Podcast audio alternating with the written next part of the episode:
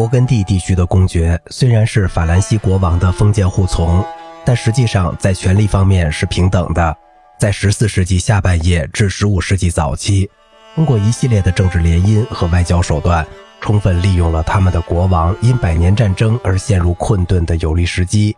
勃艮第公爵获得了广阔的领土。因此，除了他们在法国中东部的勃艮第公国和郡国的采邑外，又增加了今天的荷兰、比利时、法国东北部、卢森堡和洛林的大部分地区。勃艮第公爵们统治的地方实际上是一个独立的主权国家，它一直维持到1477年。虽然他们名义上的首都是蒂荣，但这些公爵们却无固定的居住城市，而是在他们领地的各个地方不时的迁移。这个世纪中叶以后，勃艮第宫廷流动的主要轨迹。围绕着里尔、布鲁日、恩特，特别是布鲁塞尔，这个地区包括了现代的比利时和法国东北角。15世纪晚期的大多数主要的北方作曲家都来自这一区域，他们之中的许多人都以各种方式与勃艮第宫廷有联系。小教堂是制造精美音乐的来源地，它不一定要同某一特殊的建筑物联系在一起。它在14世纪晚期到15世纪早期雨后春笋般的出现在全欧洲，教皇、皇帝、国王和亲王们竞相雇佣著名的作曲家和歌唱家。勃艮第公爵们的小教堂供养着一群有心的作曲家、歌唱家和乐器演奏家，让他们提供教堂礼拜用的音乐。这些音乐家也能为宫廷的世俗娱乐活动服务，或者陪伴他们的主子去旅行。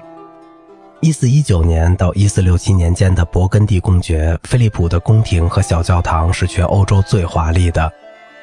一四零四年，在他的前任菲利普去世时，勃艮第小教堂一共有二十八位音乐家。这个队伍瘦身了一个短时间，到一四四五年又发展到了十七人。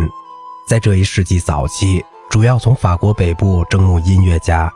但因为菲利普及其继任者查理都住在北部，而不是在地荣，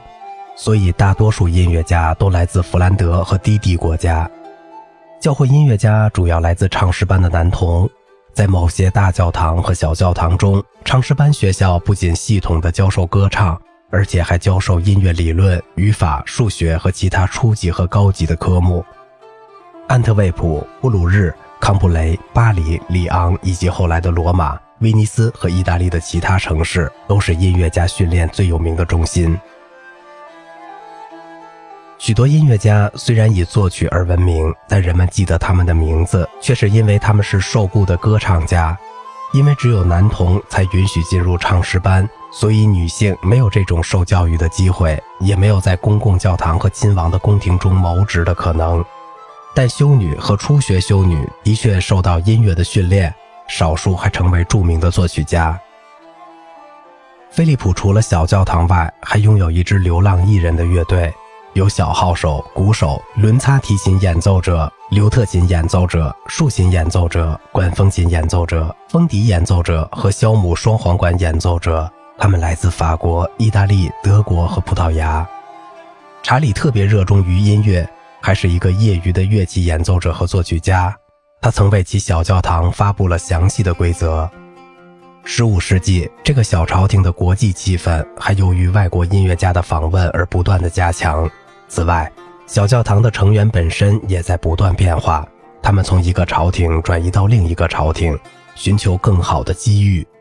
这样的环境不能不产生一种普遍的音乐风格。勃艮第朝廷的威信很高，以致那里创造出的音乐影响了其他的欧洲音乐中心，比如罗马教皇的小教堂、德国皇帝的小教堂、意大利的各个小朝廷的小教堂，以及一些大教堂的唱诗班。由于他们的许多音乐家曾经一度为勃艮第公爵服务过，或者想到那儿去服务，这种影响就更大了。查理小教堂1469年的组织情况。勃艮第公爵的家族训令，因此家庭小教堂由二十五人组成，即主事十三人，副主事六人，执事五人和杂役一人。他们均有薪俸，每日为盛世服务。公爵阁下有五名军号手，六名艺人号手，三名声音轻柔的乐器演奏者。公爵阁下的旨意是，在这十二名主事中，有些尚不是牧师，其工资也可以和主事相同。按照其声音和服务的好坏，副主事和执事可以按阶升替，即由执事升为副主事，由副主事升为主事。公爵阁下希望和命令所有上述的十二位主事、副主事、执事和杂役都必须听命于首席主事。每年恰当的时候，由小教堂的主事、副主事和其他参加演唱圣咏和迪斯康特的仆人们举行常规弥撒庆典。为了演唱乐谱中辅调音乐，至少需要六名最高音、三名高音、三名低音和两名中音。还不算四名大弥撒中的主事和执事，如果他们不参加祭坛的工作，就有理由希望他们去参加演唱。小教堂的成员应该避免与道德沦丧的人或可疑的恶人为伍，不参加一切排戏和投骰子以及其他为圣意所不允许的事情。不许夜间行走时高声喧哗和喧闹，或夜晚或白天在街上唱歌和高声叫喊。他们必须明白表示，不讨小老婆，不同有小老婆的人保持关系或接近，也不把可疑的女人带到他们那儿去。摘自大卫·法罗斯有关创作辅调合唱团的具体资料，载自中世纪晚期音乐表演的研究，斯坦利·布尔曼编辑，剑桥大学出版社，一九八三年出版。约翰内斯·严克托里斯是一位弗兰德的理论家。他写到一四七五年的情形时说：“著名音乐家受到尊敬和优厚待遇，激励了大量有才能的人物成长，以致在他那个时代中，音乐似乎就像一种新的艺术。其来源地就是以邓斯泰布尔为首的英国人和他同时代的法国的迪费和班舒瓦。”